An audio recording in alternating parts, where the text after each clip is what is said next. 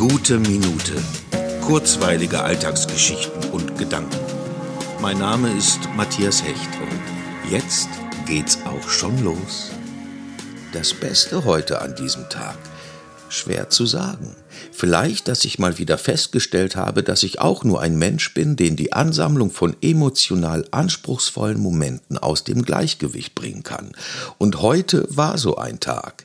Viele unterschiedliche Gedanken waren da in meinem Kopf, die sich gegenseitig den Weg blockierten. Und so sehr ich mich versucht habe zu fokussieren, war ich heillos überfordert, alles in mir zu sortieren. Und so schwer es dann auch sein mag, solche Situationen zu akzeptieren, so gut ist es doch zu merken, an was man für sich noch arbeiten kann und beim nächsten Mal anders damit umgeht, sich selbst Schwächen eingestehen kann und nicht das Gefühl hat, sie verbergen zu müssen. Außerdem machen solch schwierige Tage einem erst die schönen Dinge und guten Momente so richtig deutlich.